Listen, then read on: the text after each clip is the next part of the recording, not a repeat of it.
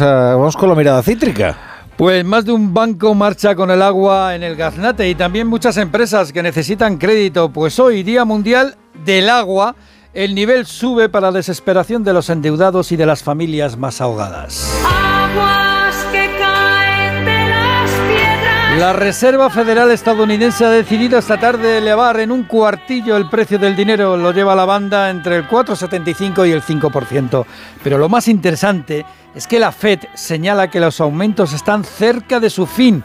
Estima que solo habrá una subida más de tipos de interés este año mientras su presidente, Jerome Powell, indica que utilizará todas las herramientas a su alcance para mantener seguro el sistema bancario.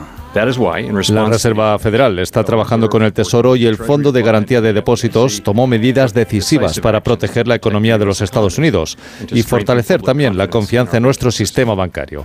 Estas acciones demuestran que todos los depositantes de ahorro en el sistema bancario están seguros. Bueno, pero la lucecita roja de la alerta todavía no se ha apagado y de hecho la atención sigue puesta en la situación de los bancos medianos. Europa las turbulencias financieras también hacen mella en el Banco Central Europeo que ahora se está pensando esto de andar subiendo los tipos sin parar. Christine Lagarde, la presidenta del Banco Central Europeo, no baja del púlpito en los últimos días, siempre está de conferencia.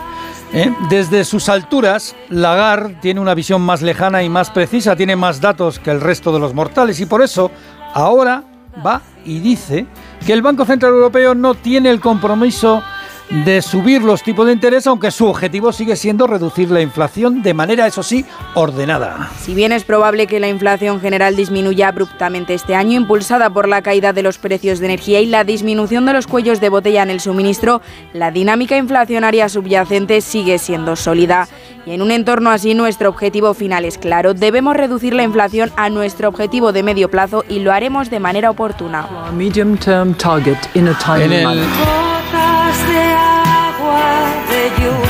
diccionario banquero español del común de los mortales, eh, Lagarde lo que ha venido a decir es que ni está comprometida a seguir subiendo el precio del dinero, pero que tampoco ha terminado de hacerlo, lo cual sirve para un roto y para un descosido. Que es gallega, Lagarde. Pues eso, sí, sí, del norte, de Galicia. Claro. siguen las dudas. Eh, por cierto, siguen las dudas sobre los cocos. Esto sí que asusta. Los, los cocos, ¿eh? Los bonos convertibles contingentes, la deuda de algunos bancos, tipo de deuda complicada. Yo, de repente aparecen unos términos aquí, de los cocos, y la gente habla con una familiaridad de los cocos que a mí me asombra. digo yo, bueno, pues yo, vamos, entro en Podemos decir que dentro de la jerarquía mm, de la prelación en caso de concurso de acreedores, eh, los cocos, los mm. bonos convertibles, son quizá de los más eh, activos de riesgo, ¿no? Bueno.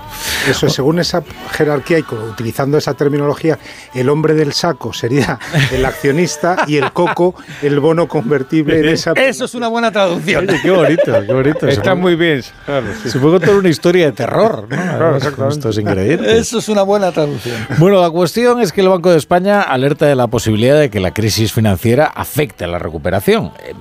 El Banco de España advierte también de otra cosa y es que el precio de los alimentos no, no, va a bajar, al menos en el corto plazo. No hay manera, la verdad es que no hay manera. Los precios de los alimentos se han hecho fuertes en la cesta de la compra eh, y por más que intentas rodear a los alimentos, a los precios, pues no, no terminan de bajar sino todo lo contrario. Este año la inflación alimentaria aumentará un 12% de media según el Banco de España. Aún así, aun con la rebeldía de los precios, que son muy sediciosos, pues aún así la inflación se va a moderar al 3,7%. ¿Gracias a qué? Pues gracias a la rebaja de los costes de la energía. La caída del poder adquisitivo, eso sí, se nota en el consumo, también en el PIB, que crecerá menos, al igual que en la inversión, que está en mínimos. La desconfianza chapotea en las empresas. Bueno, y estamos muy preocupados por la situación de las, eh, las empresas pequeñas, sobre todo, que lo están pasando muy mal, ¿verdad? Están sedientas, se puede decir. ¿no? Unas 600.000 pequeñas y medianas empresas tienen serios problemas de liquidez. Uno de cada cuatro pequeños negocios ha cerrado con pérdidas el pasado ejercicio, como apunta Fernando Santiago, presidente de los gestores administrativos. Están los datos absolutamente obstinados en demostrar que aún muchos negocios no han salido de su malísima situación y que la situación económica y la falta de soluciones que nos están ofreciendo nuestros gobernantes no están ayudando en absoluto. Este estudio muestra también que unos 150.000 negocios 150.000 negocios. Es para gritar, están al borde del concurso de acreedores.